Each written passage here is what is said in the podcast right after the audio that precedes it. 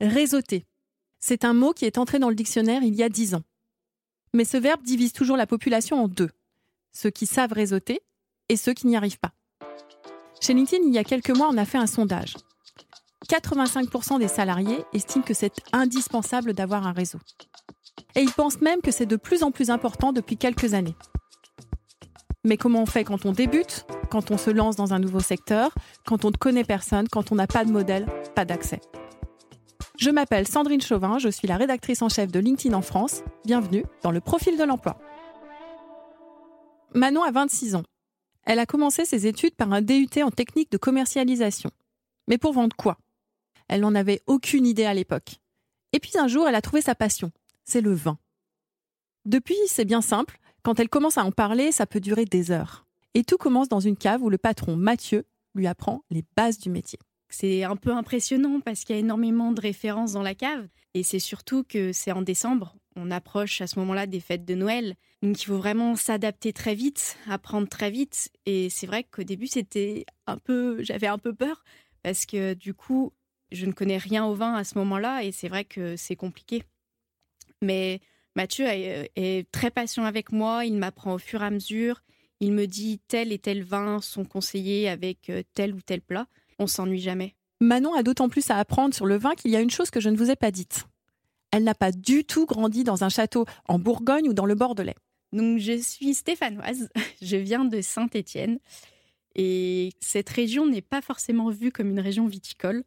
C'est vrai que tout au début, on a la côte rouennaise et la côte du Forez, qui ne sont pas forcément des vins bien vus, alors qu'ils se sont améliorés, mais depuis des années, et que c'est très bon. On est à moins 45 minutes des premiers côtes rôties et vallées du Rhône Nord. Donc voilà. Mais après, c'est vrai que c'est compliqué pour les gens de se demander comment une stéphanoise a pu venir dans le monde du vin. Et dans ce milieu très fermé, ce reproche, entre guillemets, va marquer le début de sa carrière je me suis lancée au début, c'était quand même très dur parce qu'au final, on connaît personne. Il y a, on connaît personne qui travaille dans le vin ou ce style de choses. C'est vrai qu'il faut rester patiente. Dans la vie de Manon, le vin va prendre très vite beaucoup de place. Elle part un an à l'université en Pologne et elle fait un mémoire sur le vin. Et en rentrant en France, ça ne va pas vous surprendre, elle intègre une université du vin. Généralement, chaque région viticole a un peu ses écoles connues et euh, qui ont une belle notoriété. Chez nous, en Vallée du Rhône, c'est l'Université du vin de Suse-la-Rousse. Donc j'ai intégré cette école euh, pour faire une licence euh, en gestion et marketing du secteur vitivinicole. Alors au niveau des cours, on avait de la comptabilité, du marketing, du droit dans le vin. Et c'est vrai que je me sens à, ma place dans cette classe parce que beaucoup ne viennent pas du secteur viticole à la base. On a des bourguignons, on a un Parisien, on a un Breton, Sud-Ouest, on a vraiment de partout. Ce qui nous permet bah, d'avoir nos points forts, nos faiblesses et de s'entraider tout simplement. Et on a pu euh, avoir un groupe de dégustation. Certains, on allait visiter les domaines, on dégustait, on s'échangeait et c'était vraiment intéressant. Suze Larousse, c'était ma plus belle année sur toutes mes études. Cette année se termine même par un stage dans les vignes de Gevrey-Chambertin, en Bourgogne. C'est là que Manon va découvrir un autre secret sur ce milieu très fermé du vin. La première fois quand j'ai visité le domaine et que le grand-père m'a fait visiter, il m'a donc on arrive dans la cave, il me présente un peu donc euh, ce qu'ils font, comment ils le font et à un moment on arrive devant une petite euh, une petite cachette fermée par une grille et il me dit euh, là pas touche. Dans la cachette en réalité, il n'y a que des grands millésimes. C'est la mémoire du domaine. Et la clé, eh bien, elle se transmet uniquement au sein de la famille, de père en fils, pas aux étrangers. C'est vrai que quand on, a cette ambiance euh, très familiale et que l'on voit qu'il y a quand même quelque chose qui, qui se transmet de génération en génération, on se dit, bon, on est un peu jalouse quand même. Pour continuer à se former, Manon rentre dans une école de commerce et elle enchaîne avec son premier stage à l'étranger, chez un importateur de vin français. Mais c'est là que les choses vont vraiment se compliquer.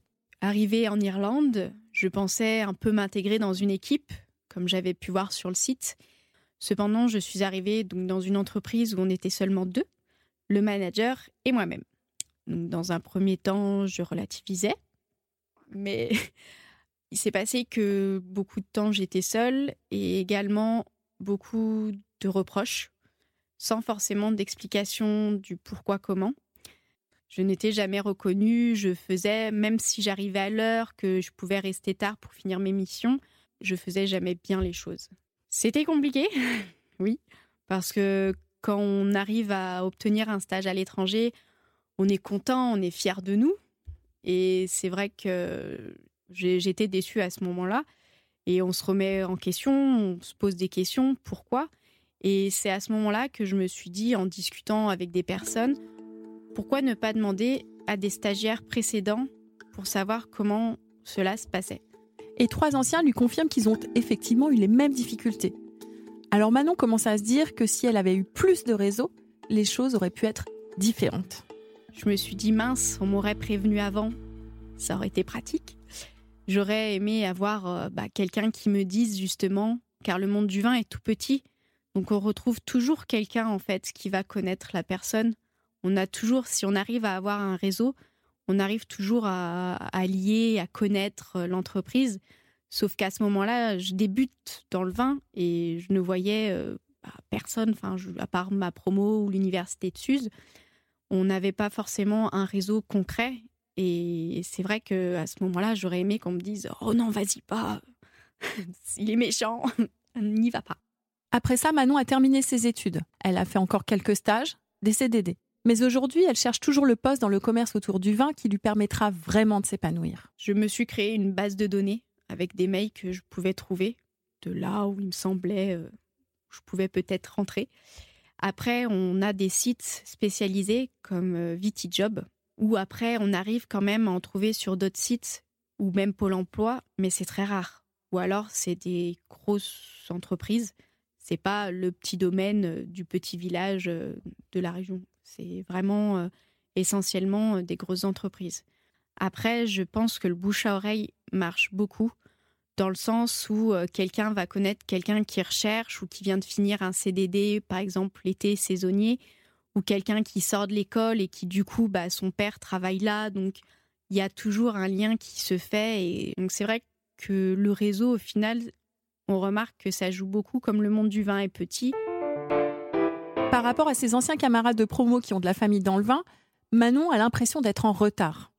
Alors, elle mise sur d'autres moyens pour se faire connaître. Instagram, par exemple. C'est un peu mon journal de dégustation où je poste euh, vraiment bah, ce qui me plaît. C'est le plus important, c'est vraiment publier qui me plaît, ne pas être sponsorisé ou ne pas avoir euh, des bouteilles euh, pour qu'on les publie.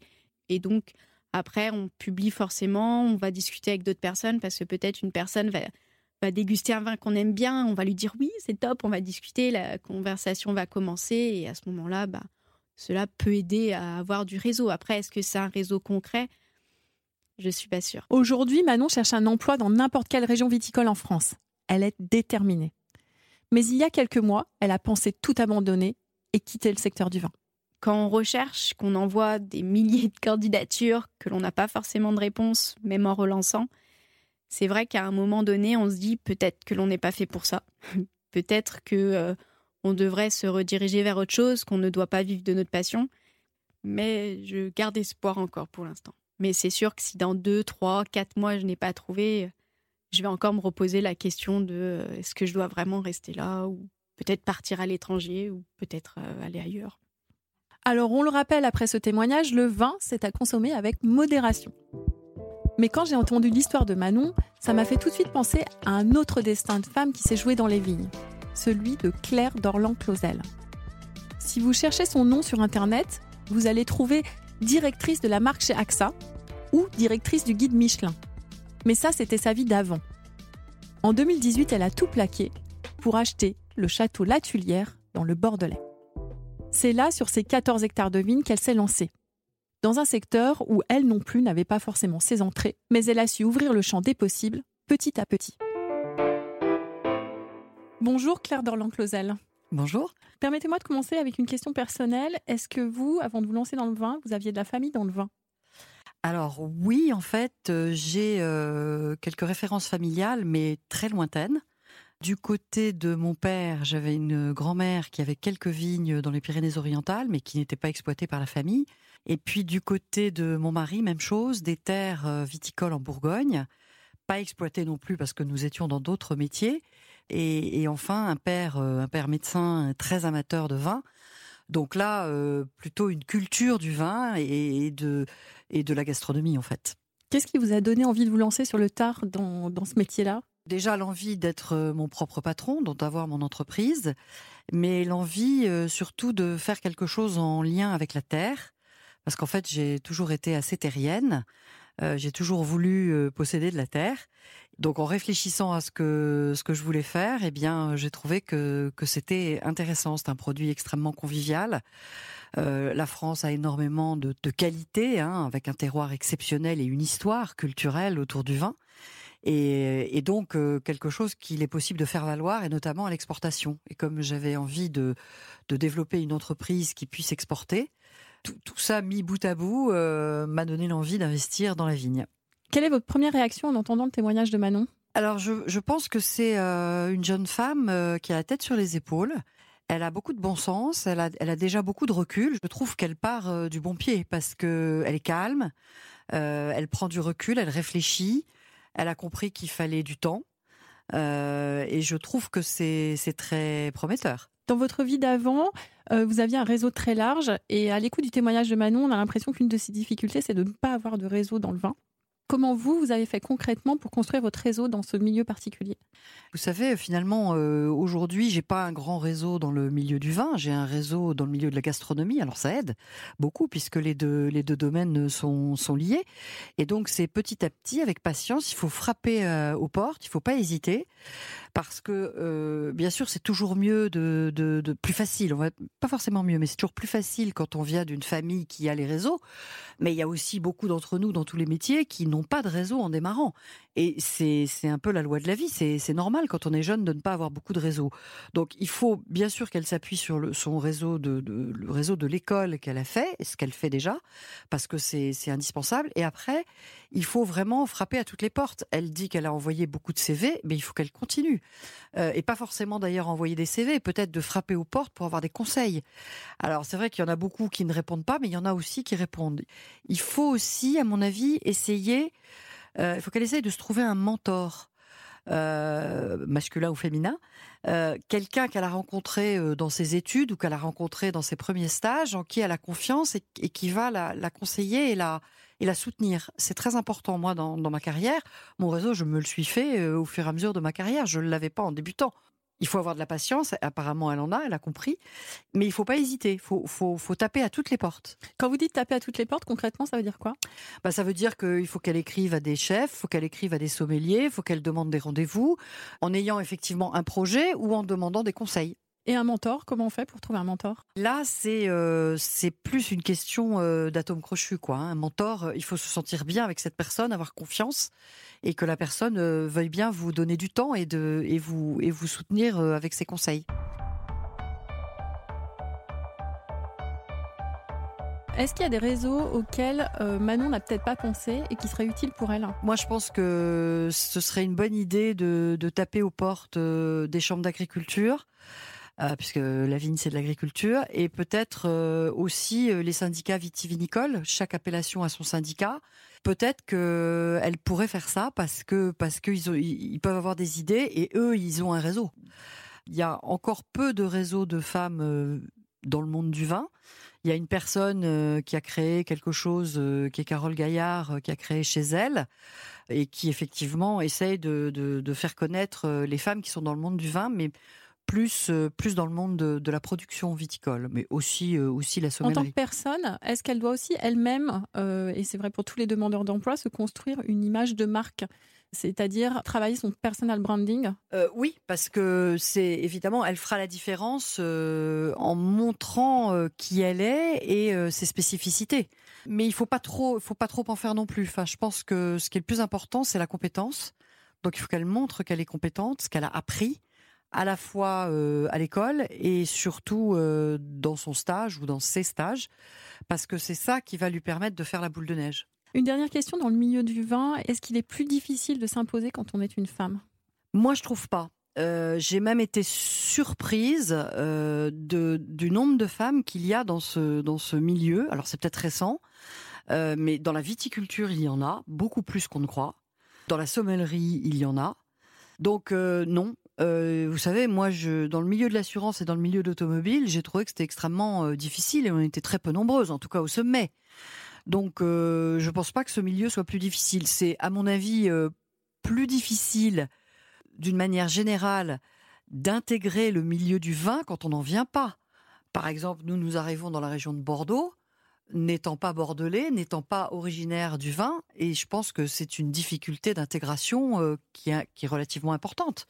Non pas que ça se passe mal, mais voilà, on ne nous attend pas euh, et il faut faire euh, il faut faire sa place. Donc non, je pense pas que le fait d'être une femme et, d'intégrer ce milieu soit plus difficile qu'ailleurs. Pour se faire reconnaître, moi je pense que c'est l'humilité et le travail et la compétence. Et ça, c'est vrai pour tout le monde. Donc, si on l'applique à Manon, comment euh, ça peut être dupliqué? Bah, Je pense qu'il euh, faut déjà qu'elle sache ce qu'elle veut, qu'elle euh, qu'elle frappe aux portes, effectivement, des sommeliers, peut-être avec les associations de restaurateurs, voilà, qu'elle écrive à des chefs. Faut, il y a des, y compris des grands chefs qui aident des jeunes. Hein. Alors, elle aura peut-être neuf, huit non-réponses, un non et puis une seule réponse, mais ça vaut la peine. Et qu'elle écarte, vraiment, qu'elle ouvre sa recherche.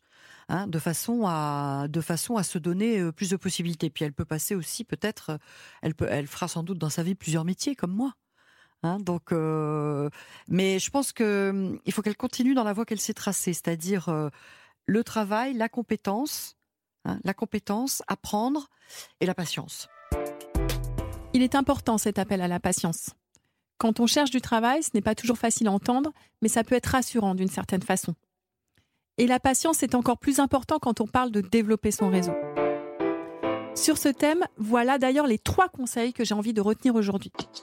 Le premier, c'est de frapper aux portes. Envoyer des CV, c'est indispensable quand on cherche un emploi. Mais en amont, pour élargir son réseau, c'est très important de contacter des professionnels reconnus, de leur téléphoner, de prendre des rendez-vous pour simplement demander des conseils. Le deuxième, c'est de chercher un mentor ou des mentors. Il s'agit de personnes en qui vous avez confiance et qui vont vous guider, cette fois sur la durée. Et le troisième qui vous a peut-être surpris, c'est de mettre la pédale douce sur le personal branding. Faire parler de soi sur les réseaux sociaux, c'est bien, mais il ne faut pas trop en faire non plus. Il faut surtout trouver son domaine d'expertise et savoir montrer ses compétences. C'était le Profil de l'emploi, le premier podcast de LinkedIn en France, produit par Europe 1 Studio. Un grand merci à Manon et à Claire Dorlan-Closel. Merci à Tiffany Blandin, journaliste chez LinkedIn avec qui je construis ce projet. Et un grand merci à vous d'avoir écouté ce nouvel épisode. C'est le quatrième déjà. D'ailleurs, on vous remercie pour tous les commentaires que vous nous avez laissés, comme Maxis qui dit très intéressant, top et concret. Ça nous encourage. Si ces conseils vous ont inspiré, si vous voulez partager votre expérience, je vous donne rendez-vous sur LinkedIn et je vous retrouve très vite sur Apple Podcasts et toutes vos plateformes d'écoute pour découvrir la suite. À bientôt!